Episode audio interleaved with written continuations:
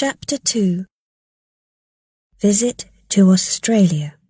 On Friday, after three weeks in space, Kiah and Rilla finished work and left ship OM 45 on a space plane to Kisangani. Kiah phoned Adai, and Rilla phoned Commander Zadak in Australia. The next morning, they took an aeroplane to Sydney. A taxi took them from the airport to Commander Zadak's office, some kilometres north of Sydney. Wait for us here, Kiah said to the taxi driver. Kiah and Rilla walked to the gate. About ten guards stood in front of the gate. Across the road, a train waited. Rilla, OM 45, Rilla said. To see Commander Zadak at 4.30. Let me call the commander's office, the guard said. Kiah and Rilla waited. It was hot, and Kiah began to feel thirsty. The guard came back. I'm sorry, he said.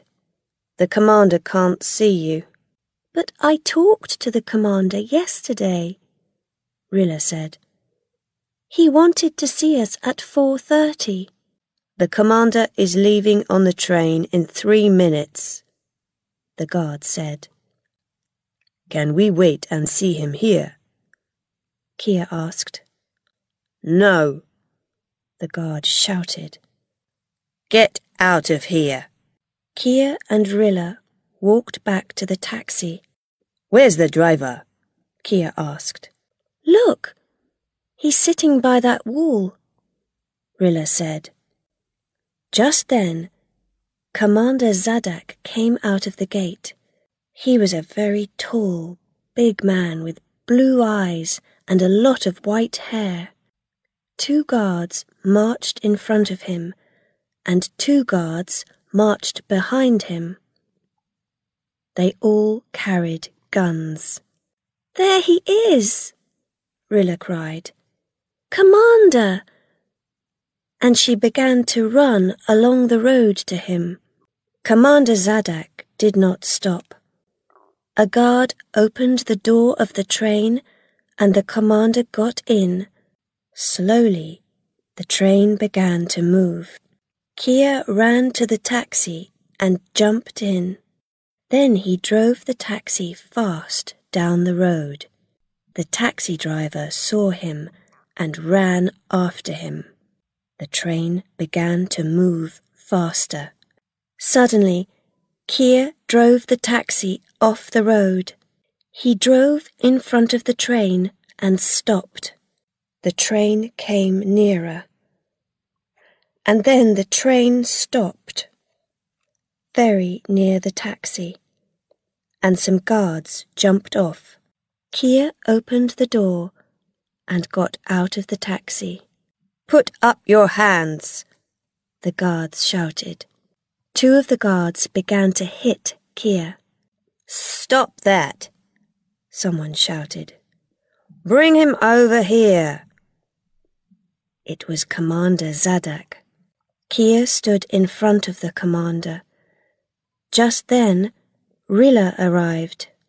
Oh, it's you, Commander Zadak said. He did not smile. Rilla, your father's going to be angry. We want to talk to you, Commander, Rilla said. It's very important. Very well. I'm listening. Kiah began to talk. Two years ago, Adai told you about the holes in the AOL. Now they are worse. The AOL is breaking up over Europe. Please look at these numbers and this satellite picture. He gave his book to Commander Zadak, and the commander looked at the numbers. It's important, Commander, Kiah said. In ten years, Earth is going to die. You stopped my train because of this? Commander Zadak asked. Two years ago, Adai talked to me about the AOL. Then he talked to Earth Commander. And what happened? Where is Adai now? Is the moon colony helping the AOL?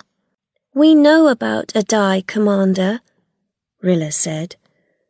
But someone needs to talk to Earth Commander again. I'm going to talk to Gog about rain, I can tell you that. Earth needs rain.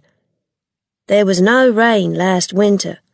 Half of Australia has no water, and my trees here are dying. Without rain, many people are going to die. Is Gog going to understand that? I don't know. Commander Zadak began to walk back to his train. Move that taxi, he called to his guards. Some guards moved the taxi back to the road and then they jumped onto the train again.